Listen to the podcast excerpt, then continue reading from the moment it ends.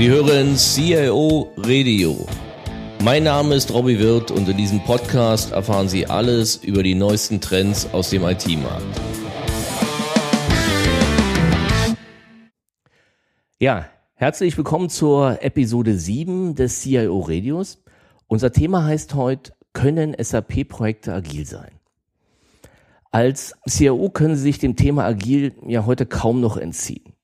Ursprünglich als Methodik für die Softwareentwicklung entwickelt, wird sie heute zunehmend auch in klassischen Implementierungs- oder sogar Organisationsprojekten angewendet. Wir diskutieren in dieser Episode, ob und warum das Sinn macht, welche Auswirkungen die Nutzung agiler Methoden beispielsweise auf SAP-Projekte, aber auch alle anderen Implementierungsprojekte hat und was Sie als CIO tun können, tun müssen, um diese Methoden in Ihrem Unternehmen einzuführen. Ja, und dazu haben wir heute wieder einen Gast in der Show, Katrin Schöttl. Katrin, wir haben ja schon den Podcast zur ITSM-Plattform zusammen gemacht. Insofern schön, dass du wieder da bist. Ich würde trotzdem vorschlagen, fang doch vielleicht mal ganz kurz an, mal so deine wichtigsten beruflichen Stationen, so dass die Zuhörer einordnen können, wer den erst nicht gehört hat, wo du herkommst und wo dein Wissen im Prinzip liegt. Ja, also ich habe tatsächlich am Projektbusiness angefangen, ursprünglich äh, in so einem SAP-Einführungsprojekt mit Börsengang und aller Komplexität war dann ähm, nach den verschiedenen Karrierepositionen, Teamleiter und so weiter, ähm, IT- und Organisationsleiterin bei einem Berliner Softwareunternehmen, der Beta Systems Software AG. Danach dann ähm, fünf Jahre CIO bei der Alba Group. Alles also so Umfelder, wo eine Menge passiert ist, wo viele Projekte sich gleichzeitig ähm, ja, oder wo Projekte gleichzeitig interagiert haben, wo viel passiert ist, wo gekauft wurde, verkauft wurde, wo sich ständig der Scope aller Projekte änderte. Und insofern glaube ich, äh, ist das heute ein spannendes Thema, weil da kann man gut auf diese Erfahrung zurückgreifen, wie das so damals war und wie das heute ist. Genau. In den letzten sechs Jahren bin ich dann auf die andere Seite gewechselt, so Robby wie du ja auch. Äh, bin auch in den von den sechs Jahren die letzten zwei, drei Jahre jetzt mit dem ASIN-Partner-Netzwerk unterwegs und da sind wir natürlich äh, überall in Kundenprojekten äh, mitgestaltend, wo eine Menge Dynamik drin ist, wo viel passiert und wir da dann auch auf der einen Seite unsere Erfahrungen reinbringen, aber auf der anderen Seite natürlich auch eine Menge äh, ja, lernen und multiplizieren können. Und da gucken wir mal, was wir da heute mit reinbringen. Ja, dann lass uns doch mal direkt einsteigen. Wir wollen, das Thema heißt ja Agilität in, ja, ich nenne sie mal klassische oder traditionelle Implementierungsprojekte. Also vielleicht können wir auch SAP so ein bisschen als Beispiel nehmen, weil ich glaube, das kennt jeder. Aber es gilt natürlich gleichermaßen für ja, jede Salesforce-Einführung, jede, was ich, Bankensoftware oder was auch immer da ist. Das heißt, eine Software, wo ich ein Standardprodukt nehme, was eine gewisse sag mal, Basis im Prinzip liefert, also viele Funktionen bereits da sind, die ich entweder über ein Customizing oder Zusatzentwicklung anpassen. Darüber reden wir ja. Aber am Anfang vielleicht noch mal ganz kurz, vielleicht fasst noch mal zusammen, was unter dem Thema Agilität, also ohne jetzt vielleicht in die Details von Scrum und Kanban zu gehen, weil das haben wir auch im Podcast 3 schon gemacht, aber noch mal so die Eckpunkte. Was unterscheidet ein agiles Projekt von einem klassischen, Klammern, Wasserfallprojekt? Ja, genau da wollte ich eigentlich auch ansetzen. Ne? Bevor wir mal sagen, was ist agil, würde ich vielleicht tatsächlich mal sagen, was ist nicht agil. Ne? Nicht agil ist so die klassische Herangehensweise, äh, die wir auch jahrelang natürlich gepredigt haben, nach der der ein oder andere von uns sicherlich auch eine Zertifizierung gemacht hat. Das klassische Wasserfallmodell, wo du halt anfängst, äh, ganz äh, zum Start des Projektes versuchst, den gesamten Projektscope nicht nur grob zu spezifizieren, sondern bis zur Feinspezifikation runterzubrechen und tatsächlich Arbeitspaket für Arbeitspaket schon voll umfassend vorzudefinieren auf der planerischen Ebene und dann einen großen Meilenstein zu haben, indem man das alles freigibt und dann eins zu eins umsetzt. Mm, ich glaube, so wie ich es beschrieben habe, versteht eigentlich schon jeder, dass das heute gar nicht mehr geht, weil in der Zeit, wo man die hochkomplexen Anforderungen eines integrierten Systems versuchen würde zusammenzuschreiben, sich parallel schon wieder so viel ändert, dass das Ganze gar nicht funktionieren kann. Was ist also das, was den Charakter dieser Projekte verändert? Ich glaube, Robby, du hast den Satz mal so schön gesagt. Ähm, du machst die Veränderung zum Teil des Projektmanagements. Das heißt, es wird ein natürlicher Bestandteil. Es ist nicht nur irgendwie so ein Change-Request-Verfahren, was irgendwie alle vier Wochen tagt und ein paar Anträge abarbeitet, sondern die Veränderung ist integrativer Bestandteil deiner Projektentwicklung. Und das ist aus meiner Sicht der große Unterschied innerhalb der agilen, mhm. des agilen Projektmanagements oder der agilen Vorgehensweise. Lass uns das mal noch eine Ecke konkreter machen. Wenn wir die, ich sag mal so die klassische Vorgehensweise, was ich immer im Kopf habe, ist ja so, ich habe eine Scoping-Phase, dann kommen diese Spezifikationen, wo in der Regel, also Scoping klärt erstmal, was wollen wir überhaupt machen, Spezifikation, da kommen dann unsere 300 oder 500 Seiten Lastenhefte, die wir glaube ich alle kennen dabei, die, wo ich auf Speichern drücke, eigentlich schon wieder zu alt sind. Dann kommt die Umsetzung, dann kommt eine Testphase, dann kommt der Go Live. Wie sieht das bei der, bei der agilen Methodik auch? Auch wieder Schwerpunkt klassische oder traditionelle Implementierungsprojekte? Ja, ich denke, die Scoping-Phase braucht es in einem gewissen Umfang natürlich ganz genauso, weil ich muss top-down verstehen, was ist eigentlich mein Big Picture, was will ich überhaupt tun, was will ich abbilden, was sind am Ende auch die Deliverables, was sind die Lieferobjekte, die am Ende rauskommen sollen. Überhaupt um zu verstehen, was ist denn die Kundenanforderung oder was ist denn die Anforderung meiner Fachabteilung oder ja, meines Gegenübers an der Stelle. Das ist ja auch das, was wir dann häufig in Use Cases runterbrechen, wo wir äh, versuchen tatsächlich das verständlich zu machen. Sag mal doch noch vielleicht einen Satz, weil ich glaube, das wird die Leute auch interessieren, ähm, zu den Use Cases. In welcher Form Use Cases Anforderungen würdest du die beschreiben? Die Scoping-Phase. Du würdest an der Stelle schon Use Cases machen auch. Ja, unbedingt. Ja, weil ich glaube, ein ganz entscheidender Part der oder wie sagt man immer so schön, ein ganz wichtiger Erfolgsfaktor bei der ganzen Geschichte ist, dass du von Anfang an deine Businesspartner einbindest, dass du eben nicht am Anfang alles abholst, dann irgendwie glaubst, du hast alles verstanden und nach fünf Monaten aus der Kiste kommst und sagst, hier ist fertig, ihr könnt jetzt testen, sondern das ist sicherlich auch ein großes Umdenken. Die Businesspartner müssen die ganze Zeit auch im Projekt integriert sein. Und wie tue ich das in der Anfangsphase? Wo hole ich die ab? Indem sie tatsächlich beschreiben, was sie machen. Weil in dem Moment, wo man anfängt, das zu neutralisieren und in Anforderungen zu übersetzen, geht eben auch oft Information verloren oder Spezifik der Anforderungen verloren. Und da ist ein Use Case immer eine gute Sache. Auf der einen Seite ist das das Natürliche, was die andere Seite sowieso macht. Auf der anderen Seite kann ich den x-fach wiederverwenden in so einem Projekt. Ja, das eine ist, ich nutzen zum Verständnis in der Anforderungsphase. Das, zum Zweiten kann ich ihn später als Implementierungshilfe nehmen für diejenigen, die customizen, dass sie verstehen, was der Kunde wirklich will. Danach ist es einfach gleich mein, meine Anleitung für einen Testleitfaden äh, und später ist es die Zugrundelegung für die Konzipierung der Trainings. Ja, also es ist immer immer eigentlich so ein so ein roter Faden, den ich durchs Projekt verwenden kann und äh, auch im Prinzip ja einfach erweitern kann, weil es ist ja jetzt nicht irgendwie kompliziert, mal einen Use Case dazuzunehmen oder einen Use Case auch wegzulassen und festzustellen, den haben wir jetzt nicht mehr, weil irgendwas sich verändert. Ja, du rollst den quasi, du rollst den quasi durchs ganze Projekt durch, detaillierst ihn mehr, aber er bleibt eigentlich immer die Kernanforderungen. Nein, kann ich, kann ich bestätigen, wie gesagt, ich will vielleicht noch ergänzen. So meiner Erfahrung macht sich ganz gut zu den Use Cases auch noch so ein paar kritische Anforderungen, weil häufig ist ja im Use Case nicht alles beschrieben, weil der ja eher prozessorientiert ist und manchmal du halt noch Datenschutzsicherheit, was auch immer hast, das nochmal einfach dazu mitzupacken. Aber äh, ja, da sind wir halt, sind wir nicht beim 300 Seiten Lastenheft oder so, sondern da sind wir im Prinzip von der Liste von Use Cases, Anforderungen Genau, der Unterschied ist meines Erachtens, dass die Anforderungen, die ich runterschreibe, irgendwo auf so einer funktionalen Ebene nur noch definiert werden müssen und alle prozessorale Anforderungen tatsächlich eher über Use Cases genau, abgedeckt genau, werden. Genau, genau. So und das macht die Qualität aus, dass es einfach konkreter ist und auch ja leichter der Dynamik folgen kann, die dann notwendig ist. Was passiert dann? In unserem klassischen Vorgehen würde ja dann die Spezif äh, Spezifikationsphase kommen wo typischerweise die Leute dann unsere 300 Seiten oder 500 Seiten Lastenhefte geschrieben wird. Das wäre ja beim Agilen anders. Ja, der Versuch in der agilen Methodik ist ja an der Stelle tatsächlich mit dieser Komplexität umzugehen und äh, eben nicht zu sagen, ich habe jetzt hier einen halben Meter Spezifikation, lieber Anbieter, jetzt sehen wir zu, dass du das abbildest. Ja, ich glaube, da hat auch gar kein Anbieter Schuld, da hat auch kein Dienstleister Schuld. Wie soll man das verstehen? Ja, wie soll man jahrelange äh, ja, jahrelange Erfahrung beziehungsweise jahrelanges Wissen einer Organisation mal eben schnell nachlesen und dann durch Zufall eine Punktlandung machen und das Richtige abbilden.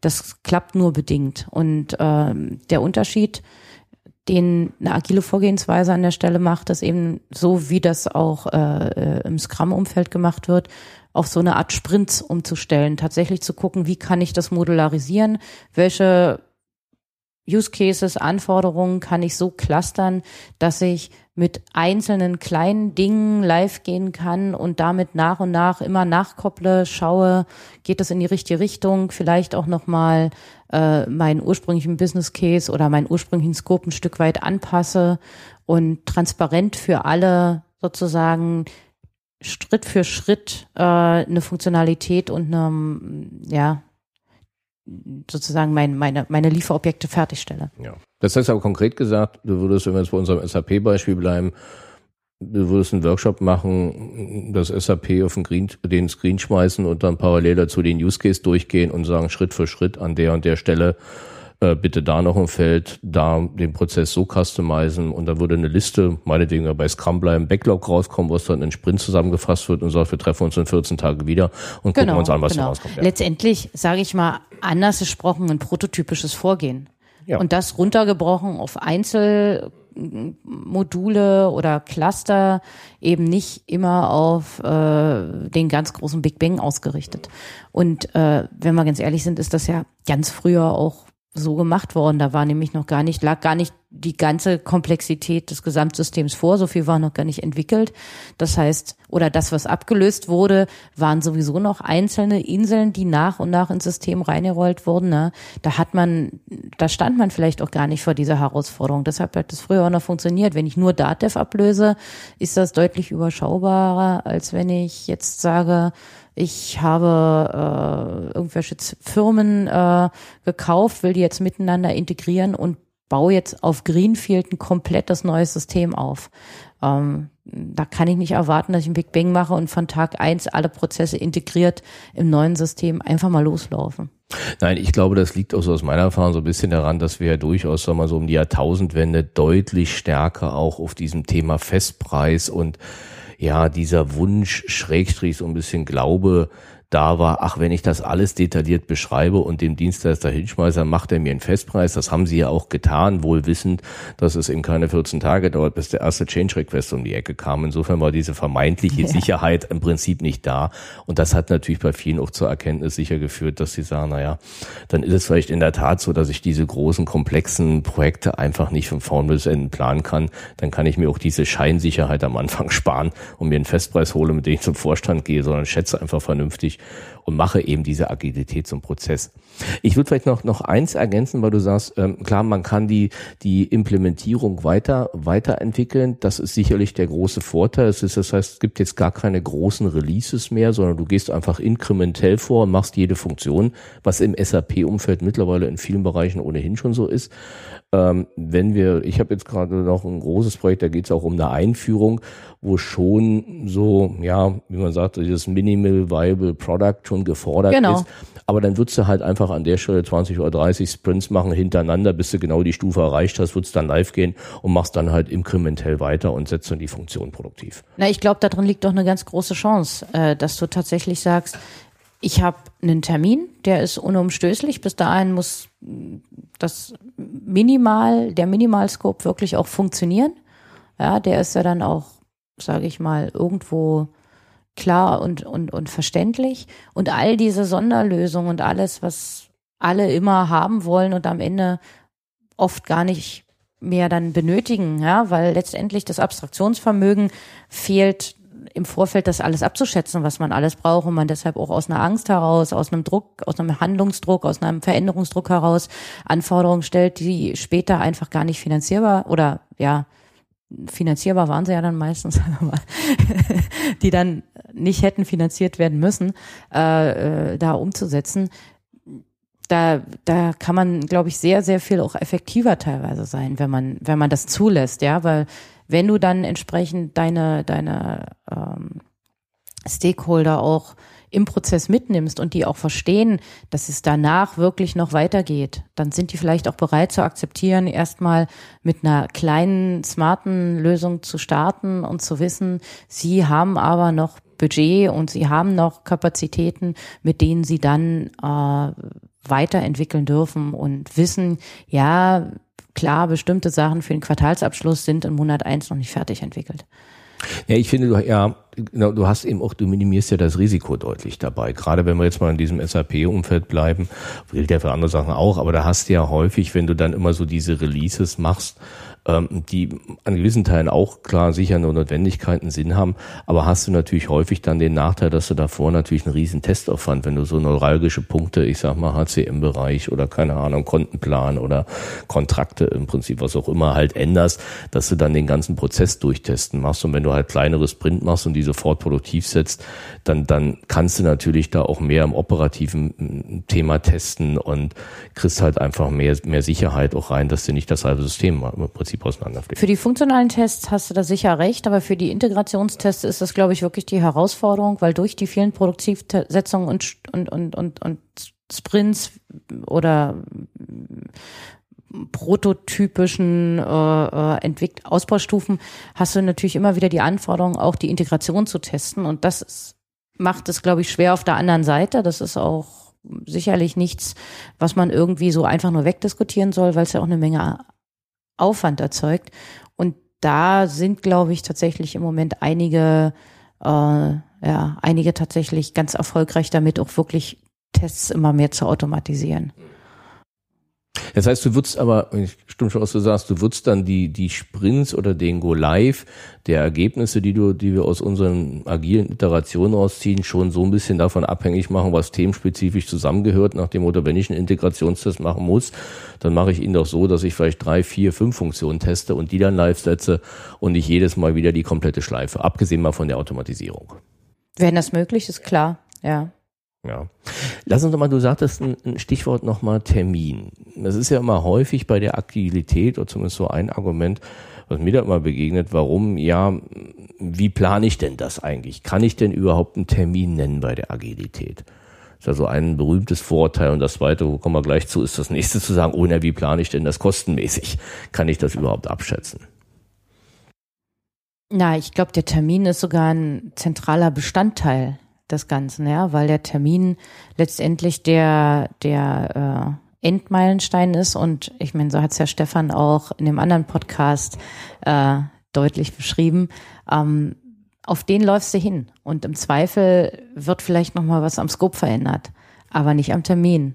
Und ich glaube, äh, Termintreue kann im agilen Umfeld zuverlässiger sein als im anderen, ja, als im klassischen. Weil im klassischen sozusagen äh, wird um tatsächlich alles, was im Wasserfallmodell hintereinander abgearbeitet werden muss, um den Termin zu erreichen, oft dann mit einer solchen Nachhaltigkeit betrieben, dass dann der Termin tatsächlich nicht verändert werden kann, weil dieses Minimal Viable Product gar nicht definiert ist, weil du gar keine Chance hast, mit einem reduzierten Funktionsumfang erstmal live zu gehen und mit anderen Dingen weiterzumachen, weil die Herangehensweise, diese Art, ein Problem zu lösen, vorher gar nicht diskutiert wurde. Und auf den letzten Metern das dann plötzlich sozusagen zu umzustellen, ist oft nicht möglich.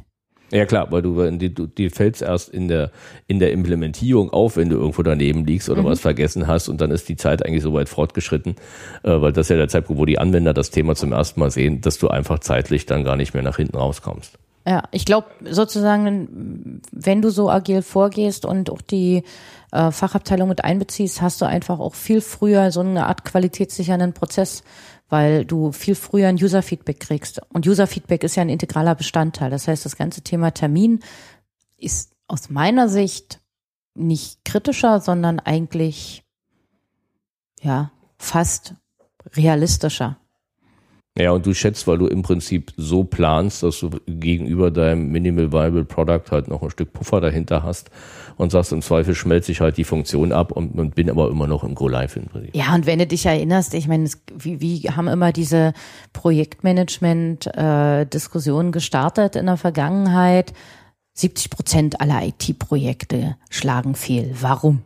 Ja, wenn ich das mal sowieso hinnehme oder schlagen fehl oder reißen ihren Termin oder reißen ihr Budget oder was auch immer, das stellt ja das Thema eh in Frage. Das heißt, diese gefühlte Sicherheit zu sagen, wir können es nicht so machen, weil dann haben wir ja keinen festen Termin mehr, ist ja sowieso Nonsens, wenn man mal einfach sich die Vergangenheit anschaut und feststellt, die Termine waren auch vorher Nonsens.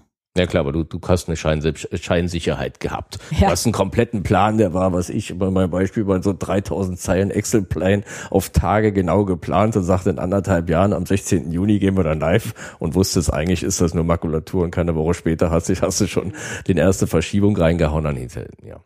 Und was ist mit dem Budget? Eigentlich das Gleiche.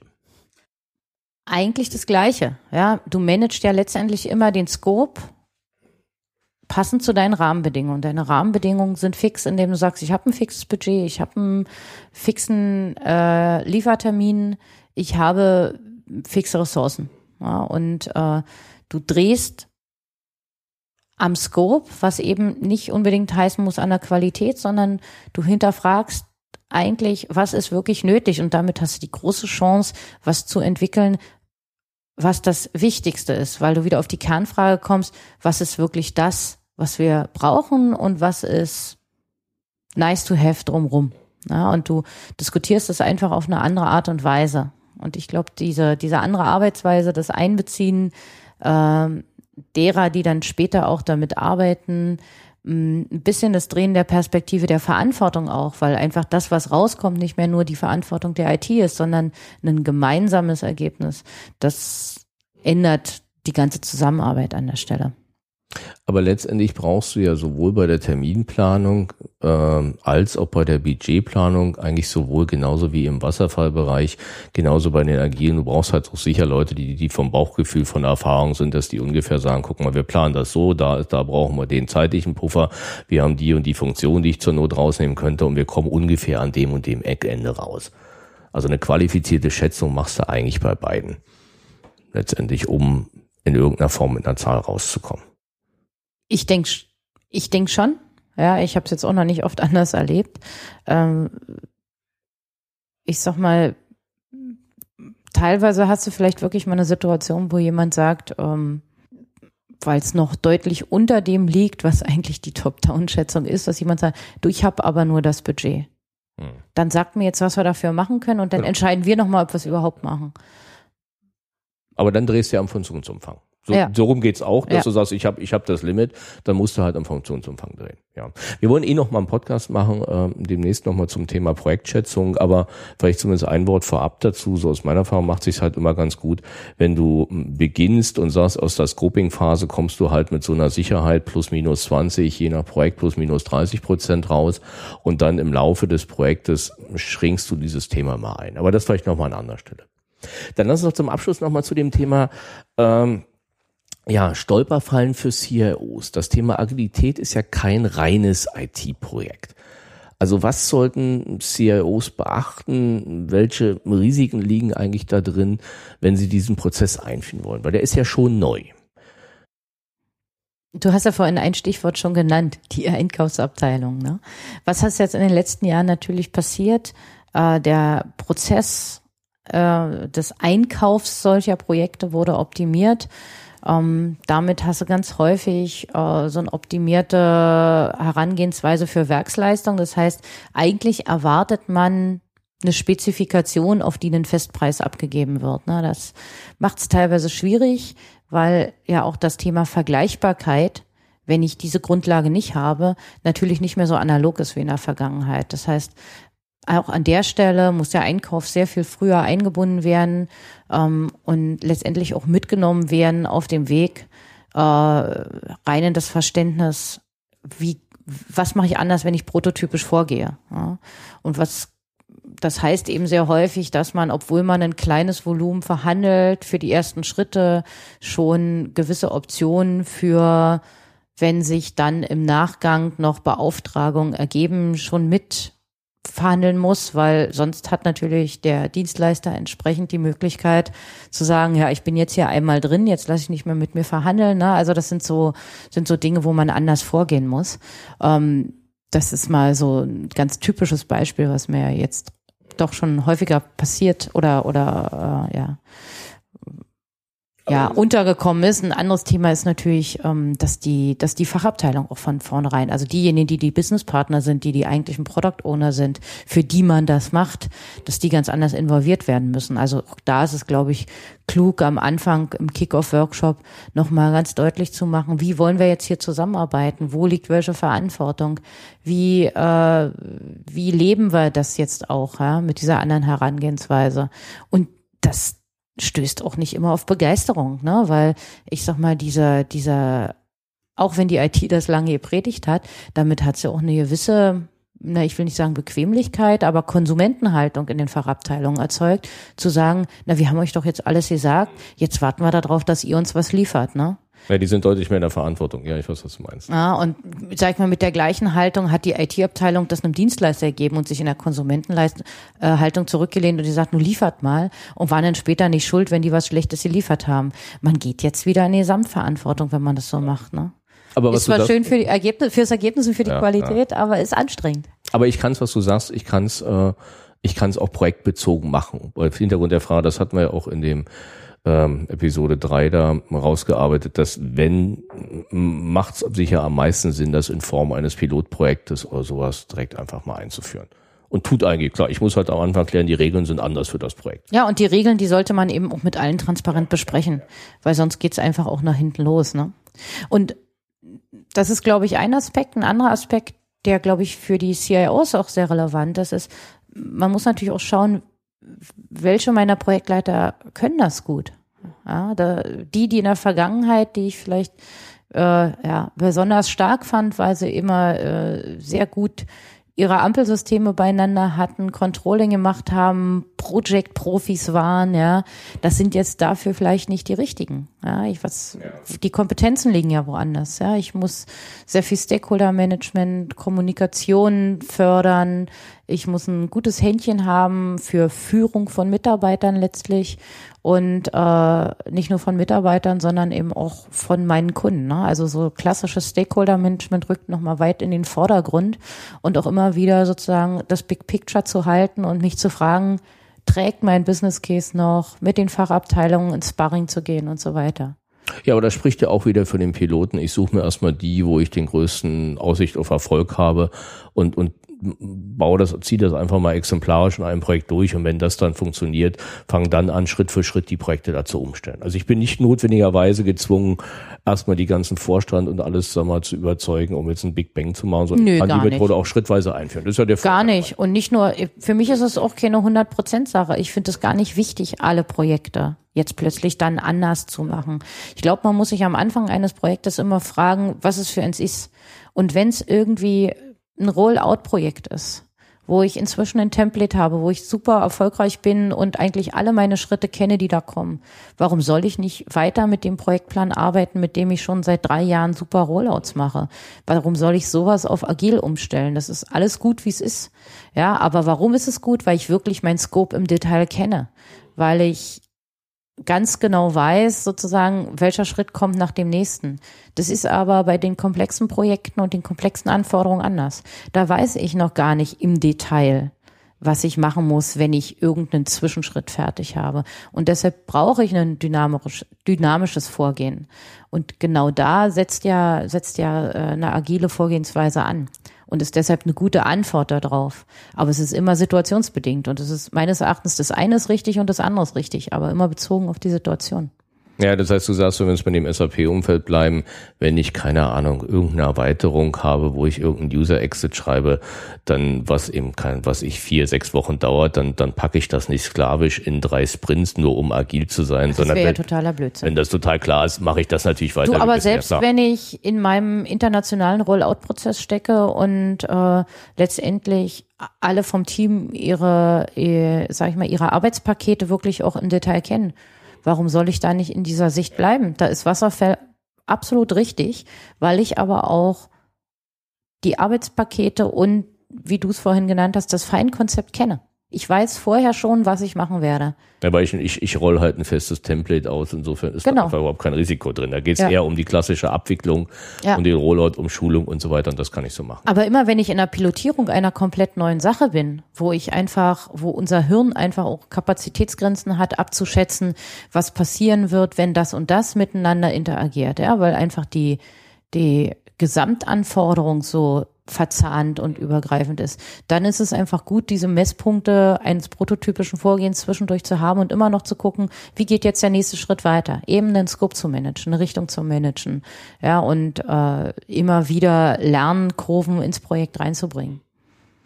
Ja gut, aber das ist ja eigentlich schon eine schöne Zusammenfassung. Das heißt, wenn wir versuchen, das so zusammenzufassen, können wir sagen, sicherlich ist es jetzt nicht schwarz-weiß. Ich muss jetzt nicht sklavisch alles auf agil umstellen, sondern eigentlich Agilität macht, sagen wir mal, auch bei klassischen Implementierungsprojekten da Sinn, wo ich eben am Anfang des Projektes eine gewisse Komplexität habe, die ich nicht komplett beherrsche, die ich nicht komplett vorhersehen kann. Wenn ich da agil eingehe, habe ich halt den Vorteil, dass ich sehr viel früher sag mal, die Stakeholder oder die Fachabteilung einbeziehe, sprich, sag mal, die, die Ergebnisse früher sehen, früher gegensteuern können, wir das ganze Thema agil entwickeln. Damit sinkt eben mein Risiko und letztendlich steigt damit wahrscheinlich auch die Termintreue, weil ich einfach viel, viel, viel früher Möglichkeiten habe, als gegenzusteuern. Und dann eben sicher von der Einführung die Empfehlung, die wir auch schon in dem Dreier-Podcast hatten, zu sagen, beginnen Sie einfach mit einem Pilot, probieren das einfach aus, suchen sich Leute, die das machen wollen, ziehen, sag mal, die Bereiche, sprich die Fachbereiche mit den Product Ownern oder aber eben vor allen Dingen auch den Einkauf mit rein, um das zu erklären, weil das ein anderes Verfahren ist. Und dem Moment, wenn das Erstprojekt gut funktioniert, nutzen einfach das als Pilot schrittweise das Thema auszurollen. Mhm. Katrin, ich glaube, dann haben wir's. Ja, vielen, vielen Dank. Ja, gerne, war mal kurz und knackig heute, ne? Ja, Also. also danke. Ciao. Ciao. Und mir bleibt dann nur noch der Hinweis auf die nächste Episode unseres CIO Radios. Unser Thema in der Episode 8 heißt, wie verändert die digitale Transformation unser Bankenumfeld? In kaum einer Branche zeigen sich die Auswirkungen der Digitalisierung so stark wie im Bankenbereich. Kunden unter 30 besuchen keine Bankfiliale mehr. Wobei Banking wird in 2016 zum ersten Mal das physische Banking überholen. Und die sogenannten Fintechs, also technologieorientierte Startups im Bankenbereich, greifen die etablierten Banken auf nahezu allen angestammten Geschäftsfeldern an. In dieser Podcast-Episode diskutieren wir, was die digitale Transformation im Bankenbereich konkret bedeutet und welche Maßnahmen Banken-CIOs einleiten müssen, um diesen Trends zu begegnen und selbst die digitale Transformation in ihren Unternehmen aktiv voranzutreiben. Ja, und damit sind wir am Ende der Episode 7 des CIO Radios. Wie immer, vielen Dank fürs Zuhören und wir würden uns freuen, wenn Sie auch das nächste Mal wieder einschalten. Mehr Informationen zu diesem Podcast finden Sie unter www.cioradio.de.